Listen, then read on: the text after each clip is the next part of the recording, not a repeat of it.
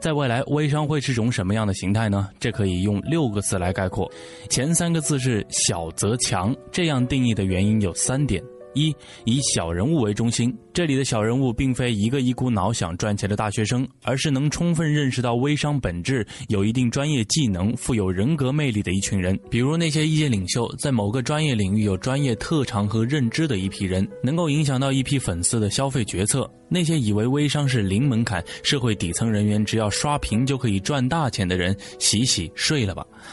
二以稀缺产品为核心，一定要明白，并不是每款产品都适合做微商，而只有那些和人关系密切、可产生附加值，同时可以有溢价的产品，比如面膜。如果一个人在朋友圈贴面膜晒皮肤，能够直接刺激其他人进行消费，人给了产品附加值，以至于可以忽略去关心面膜到底成本价是多少，而用比较高的溢价去消费。所以要纠正一个错误的观点：客单价高、利润率高、使用频次。强并非是适合微商的产品特性，而是因为这些产品因为和人的关系产生了附加值和溢价以及持续信任。三以体验过程为关键，微商本质上卖的不是产品，而是一个服务体验过程。我在朋友圈卖你的面膜，其实是买了我对你的信任和你的消费习惯。这就意味着买只是一个开始，后续的观察、互动、反馈都是微商必须具备的个性化体验。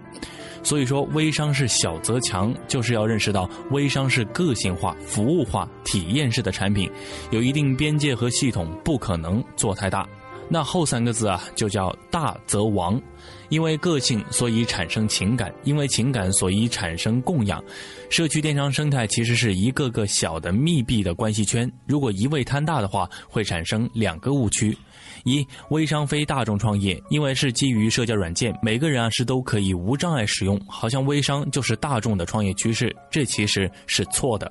微商是低成本的创业没错，但并不是一定适合于每个人。很多社会底层做微商的人会比较盲目，容易被洗脑，容易误入歧途，就说明了这点。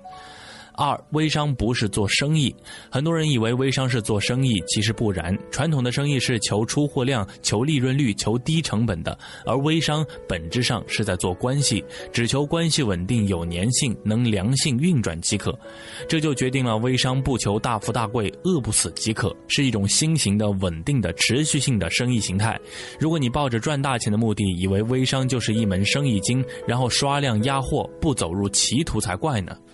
当然，也有人认为，在传销漩涡中，微商正经历一轮洗牌，专业的、有保障的微商大鳄会主导市场，一些边缘化、长尾上的小微商会遭遇优胜劣汰、死翘翘。如果真会是这样的话，那真是一件可悲的事情啊！如果这样，那么微商代表的社区电商趋势就完全被曲解了。